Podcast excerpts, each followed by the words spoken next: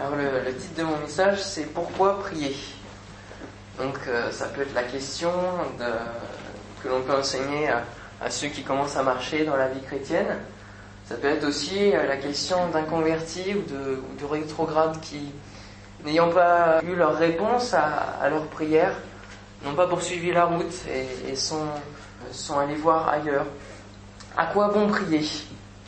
C'est la question aussi que de nombreux chrétiens peuvent se poser et qu'on a pu se poser un jour, euh, chacun d'entre nous. Et on peut se retrouver, notamment des fois au travers des épreuves, euh, dans une situation d'abattement, de, déception et puis de, résignation en se demandant, eh bien Seigneur, est-ce que, est-ce que je vais voir un, un jour l'accomplissement, l'exaucement à ma prière? Et, et c'est vrai que moi aussi je me suis posé, on peut se poser, Seigneur, pourquoi j'ai pas de réponse? Euh, le Seigneur Jésus n'a-t-il pas dit en tout ce que vous demanderez au Père en mon nom, eh bien je vous, le donnerai. Ou alors il, il n'a-t-il pas promis, bien les miracles en mon nom, ils chasseront euh, des démons, il y aura des guérisons. Et plusieurs fois je me suis dit mais pourquoi ça bloque et pourquoi rien ne se fait euh, dans, dans notre vie et par la prière? Et quelles sont les raisons d'une telle situation? Et c'est vrai que je pense qu'il ne faut pas rester à à se poser toujours cette question, mais essayer d'avancer, d'en savoir plus. Et je vous propose de lire donc dans l'évangile de Luc, chapitre 11, évangile de Luc, chapitre 11, les quatre premiers versets de ce chapitre. Évangile de Luc, chapitre 11, versets 1 à 4. Jésus priait un jour en un certain lieu. Lorsqu'il eut achevé, un de ses disciples lui dit, Seigneur, enseigne-nous à prier, comme Jean l'a enseigné à ses disciples.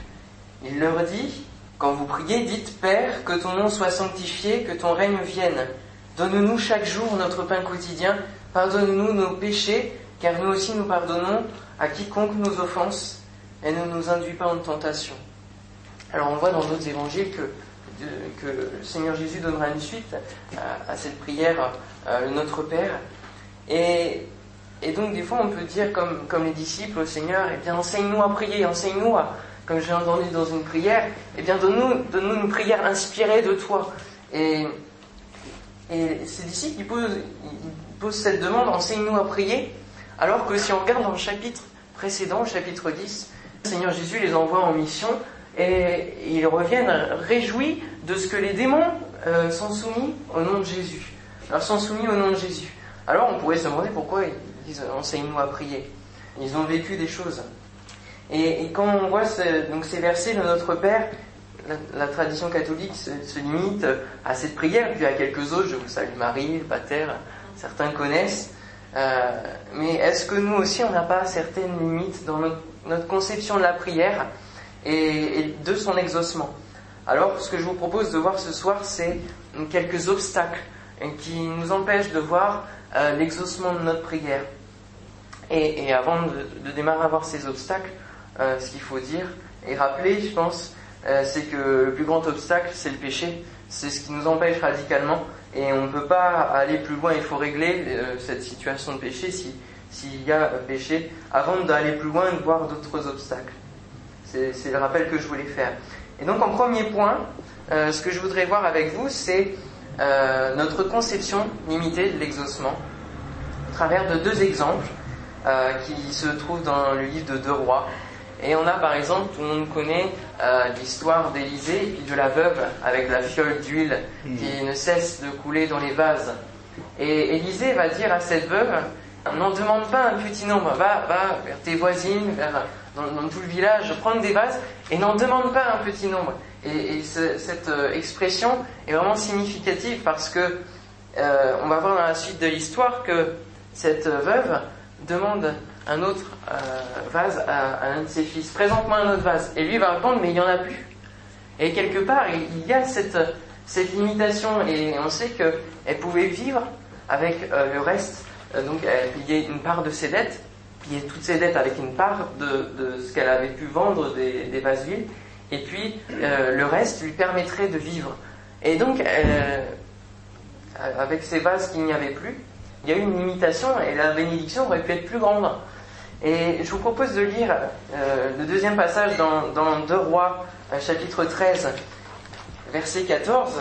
Et c'est encore avec Élisée, qui est avec le roi euh, Joas. Second livre des rois, chapitre 13, et verset 14. De roi 13, 14. Élisée était atteint de la maladie dont il mourut. Et Joas, roi d'Israël, descendit vers lui, pleura sur son visage et dit Mon père, mon père, char d'Israël et sa cavalerie. Élisée lui dit Prends un arc et des flèches. Et il prit un arc et des flèches. Puis Élisée dit au roi d'Israël Bande l'arc avec ta main. Et je voudrais m'arrêter là. Bande l'arc avec ta main. Et je connais quelqu'un qui, a, acheté un, arc, qui, voulait faire du, tir à l'arc. Et, et bander l'arc, c'est extrêmement difficile. Et cela nous montre l'effort à, faire dans, la prière. Il ne faut pas croire que la bénédiction de Dieu va, tomber tout cuit. Ça, ça, nous montre aussi ça. On continue la lecture, donc euh, verset 16. Et quand il lui bandait de sa main, Élisée mit ses mains sur les mains du roi et dit Ouvre la fenêtre à l'Orient. Et il ouvrit. Élisée dit Tire. Et il tira. Élisée dit C'est une flèche de délivrance de la part de l'Éternel. Une flèche de délivrance contre les Syriens. Tu battras les Syriens à Afek jusqu'à l'extermination. Alors, premièrement, il y a la première flèche de délivrance. Jusque-là, tout va bien. Il battra les Syriens, gloire à Dieu. Et la suite du passage au verset 18. Élisée dit encore Prends les flèches, et il les prit. Élisée dit au roi d'Israël Frappe contre terre. il frappa trois fois et s'arrêta. L'homme de Dieu s'irrita contre lui et dit Il fallait frapper cinq ou six fois, alors tu aurais battu les Syriens jusqu'à leur extermination. Maintenant tu les battras trois fois. Élisée mourut et on l'enterra, etc. Et, le, roi s'est arrêté. Et là aussi, il y a une limite euh, qui a été mise euh, par le roi. Euh, il a frappé trois fois. Et, et Élisée va lui dire Mais pourquoi? Pourquoi t'es-tu arrêté? Tu aurais pu aller jusqu'à à les exterminer, mais maintenant, tu les battras que trois fois. Et cela nous montre que pourquoi s'arrêter euh, Il y a une imitation qu'on peut faire dans l'exaucement que Dieu peut nous accorder. Et le remède euh, à ce premier obstacle, c'est de prier comme Jaébet qui dit au Seigneur, étends mes limites. Mmh. Et, vraiment, prions euh, dans, dans ce sens d'étendre mes limites et de voir vraiment qu'on a un Dieu tout-puissant, Amen, on le croit ensemble, euh, on a un Dieu tout-puissant, et donc il est capable de faire ce qu'il veut et de bénir euh, comme il veut, autant qu'il veut, et, que nous puissions jamais limiter son, action dans nos vies. C'est un des premiers obstacles. Et le, deuxième point, c'est la mise en doute des promesses de Dieu. La mise en doute des promesses, ça peut être un obstacle à, ce que Dieu euh, n'exauce pas forcément notre prière. Et là aussi, deux exemples avec Sarai qui, qui se met à rire lorsque Dieu lui, lui promet un fils. Elle dit, ce, n'est pas raisonnable, c'est hors logique humaine. C'est vraiment impossible. Alors rappelons-nous là que Dieu agit en son temps hein, et qu'il va exaucer des prières instantanément. Amen, on le croit. Mais il y a aussi des fois où il faudra il faudra euh, s'attendre à l'impossible, à l'impossible de Dieu. Et deuxième exemple, euh, alors Sarah a mis, en doute un petit peu la, promesse que Dieu lui avait faite. Et le peuple euh, hébreu aussi l'a fait avant d'entrer dans le pays de Canaan. Et on voit dans Nombre 13, je vous lis les, deux premiers versets, l'Éternel parla à Moïse et dit, envoie des hommes pour explorer le pays de Canaan, que je donne aux enfants d'Israël. Alors il y avait cette promesse, je donne le pays de Canaan aux enfants d'Israël. Donc la parole de Dieu, euh, il dit une chose, il l'accomplit. Mm. Amen. Et le découragement, après qu'ils soient allés visiter ce, pays, il y a eu le découragement face à ces géants, face à, tout ce qu'ils avaient vu. Et, et quelle est la conséquence? Ils ont mis en doute la parole, la promesse de Dieu, et la conséquence, ça a été combien d'années dans le désert? 40 ans dans le désert c'est quand même conséquent, hein, par, une mise en doute, alors que Dieu avait dit, je vous donne le pays. Et, des fois, on peut avoir le, patois de Canaan, comme on dit, et pourtant on n'est pas dans le pays parce qu'on a mis en doute la parole de Dieu, on n'y croit pas. Et, le remède à, cet obstacle, Alors il faut, il faut pas rester sur, les obstacles, il faut quand même apporter, apporter des remèdes. Et la Bible aussi nous en apporte. C'est que les pensées de Dieu ne sont pas nos pensées. Hmm. Et que ce qui est impossible aux hommes est possible à Dieu. Et ça fait partie aussi d'étendre nos limites et, de chasser le doute euh, de, des promesses que Dieu a fait pour nos vies, hein, dans l'exaucement de, des prières que l'on peut lui adresser. Et il y a aussi le fait de combattre, de conquérir le pays. Il faut vraiment, réellement combattre, conquérir le pays malgré les géants. Et dans la prière, vraiment, être tenace dans la prière. Et on va voir, donc, le troisième obstacle, c'est, c'est de tomber dans la situation d'une fatalité, du non-exaucement. On est tellement découragé, tellement résigné, qu'on prie, mais on croit même plus trop à ce qu'on, demande. On prie parce que c'est presque machinal. Et alors, il y a deux exemples là aussi que je voudrais vous apporter qui sont dans la parole de Dieu. C'est les femmes à la résurrection euh, qui vont vers le tombeau. Et la pierre est roulée, le tombeau est vide. Et alors là, euh, les anges se manifestent à, elles et, leur disent Mais pourquoi cherchez-vous parmi les morts celui qui est vivant? Mmh. et, et elle, non, hop, trois jours après, on va au tombeau parce que c'est là qu'il est. Et, voilà, c'était pas autrement, quoi, comme une fatalité. Mais, mais les anges vont leur dire, mais pourquoi Il vous l'avait dit?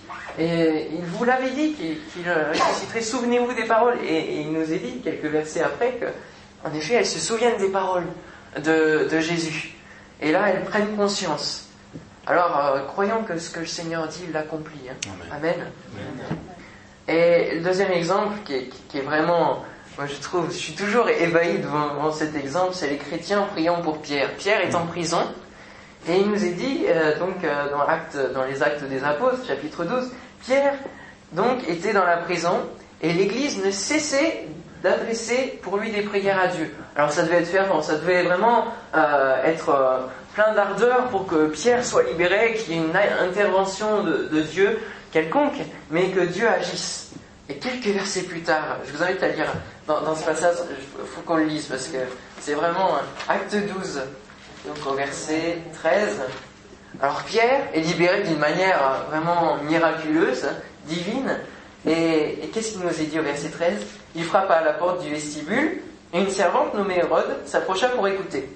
Elle reconnut la voix euh, de Pierre, et dans sa joie, au lieu d'ouvrir, elle courut annoncer que Pierre était devant la porte.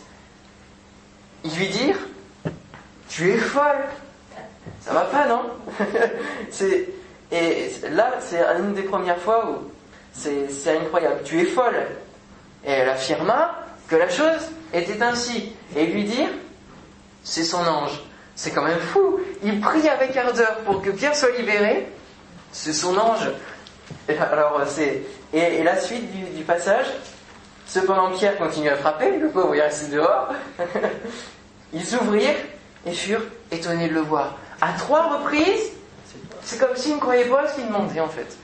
C'est incroyable. Et cela nous, sert d'exemple euh, dans la persévérance dans la prière. Et, qu'il faut s'attendre, s'attendre à l'action de Dieu dans nos réunions, dans, chaque réunion ici. Il faut s'attendre à ce que Dieu agisse et dans nos prières à ce que Dieu exauce. Amen.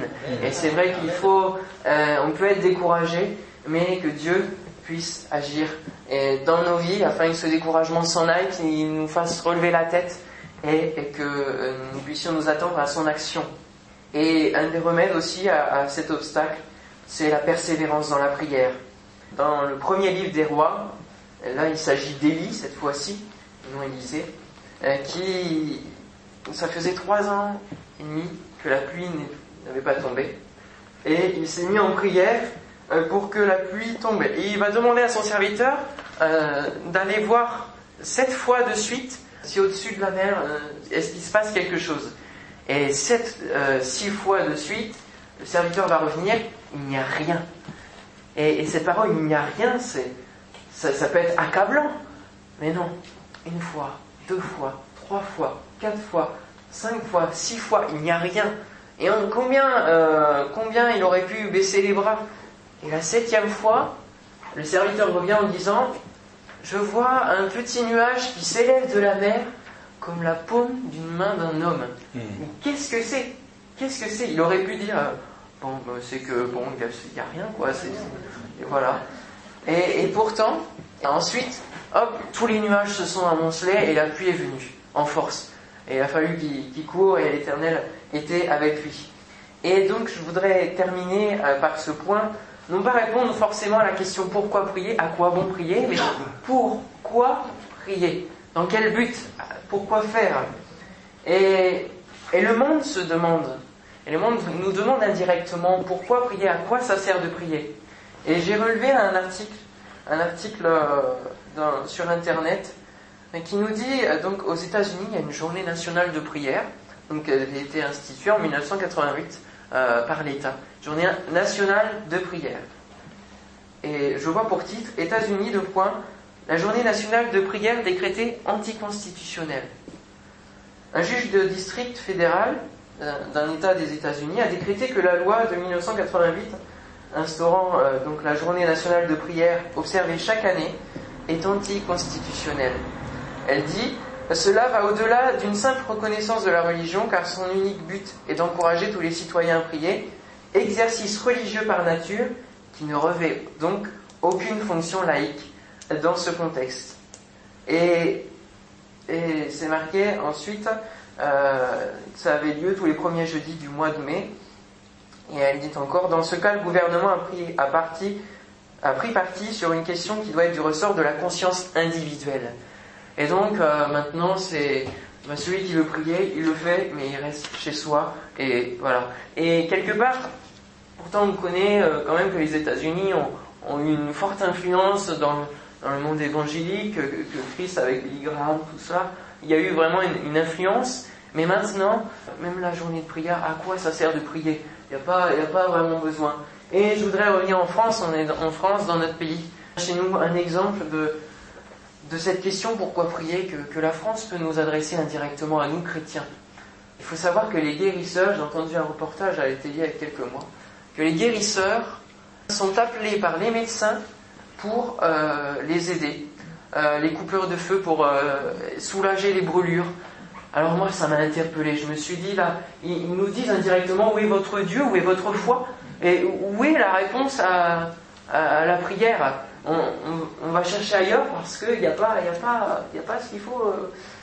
Alors, euh, je me suis vraiment senti concerné et je pense que c'est bon qu'on prenne conscience de cela, vraiment. Et bien sûr, le meilleur exemple, euh, c'est Jésus. Et Jésus a pu se poser la question. Je me suis demandé, mais Jésus, est-ce qu'il s'est posé la question pourquoi prier? Je me suis dit, quelque part, il a pu se la poser quand, devant le chemin de la croix, il a, il a demandé à son Père que cette coupe s'éloigne de moi. Pourtant, il savait que son but de sa venue sur terre, c'était de passer par la croix, c'était de, mourir pour nos péchés. Et il prie quand même son Père pour demander que la coupe s'éloigne. Il, aurait- il aurait pu éviter de prier, euh, il aurait pu se dire pourquoi prier puisque je dois y passer. Mais non, il, il prie quand même. Et sur la croix, souvenons-nous aussi de ces paroles. Mon Dieu, mon Dieu, pourquoi m'as-tu abandonné? Et combien de fois dans la prière nous pouvons dire Seigneur, tu es où? Tu m'as abandonné? Mais lorsque nous nous posons la question pourquoi prier, à quoi bon prier, je, baisse les bras, je, me décourage. Bien souvenons-nous Jésus peut nous comprendre dans ces moments-là parce que lui aussi l'a vécu. Amen. Et, et je pense que c'est un, c'est un bon moteur de motivation quand on sait que le Seigneur lui-même a pu vivre. Il a vécu toutes choses. Il a été tenté en toutes choses, il a vécu toutes choses comme nous. Et en conclusion, on a pu être découragé, manquer de foi, on a pu se retrouver dans la situation de la prière machinale sans trop y croire. Mais ce soir, c'est pas des reproches que je veux vous, vous communiquer, pas du tout, parce que moi aussi je suis concerné, mais c'est vraiment un encouragement, un encouragement à relever la tête et à étendre notre conception sur, sur euh, la prière et son exaucement et de conquérir le pays, ce pays de la France. Et il y a peut-être eu des petits signes comme euh, le nuage, c'est le vent de la mer, et sachons euh, discerner les petits signes qui vont arriver, amen, et qui, et qui se font connaître, et ne pas les mépriser, ces petits nuages, ces petits commencements que Dieu permet. Alors je vous invite vraiment à persévérer dans, la prière. Et, et Naaman n'a pas été guéri euh, au bout de la première fois quand il s'est trompé dans le Jourdain. Hmm. Et, et c'est vrai que le monde peut nous dire euh, mais où est votre Dieu? Et, et ça peut nous faire honte quand, on peut prier une fois et qu'il n'y a pas l'exaucement et que, que ceux qui sont inconvertis nous voient et ils disent bah alors ça marche pas, ça marche pas ton, ton truc. Alors sachons persévérer parce que et c'est vraiment on a, on a cette foi que, que le Seigneur nous communique. Alors sachant répondre par la prière et par la foi en ce Amen. Dieu vivant qui répond à la prière du juste. Hmm. Euh, Jacques nous dit, la prière fervente du juste a une grande efficacité. Amen. Amen. Que Dieu nous bénisse.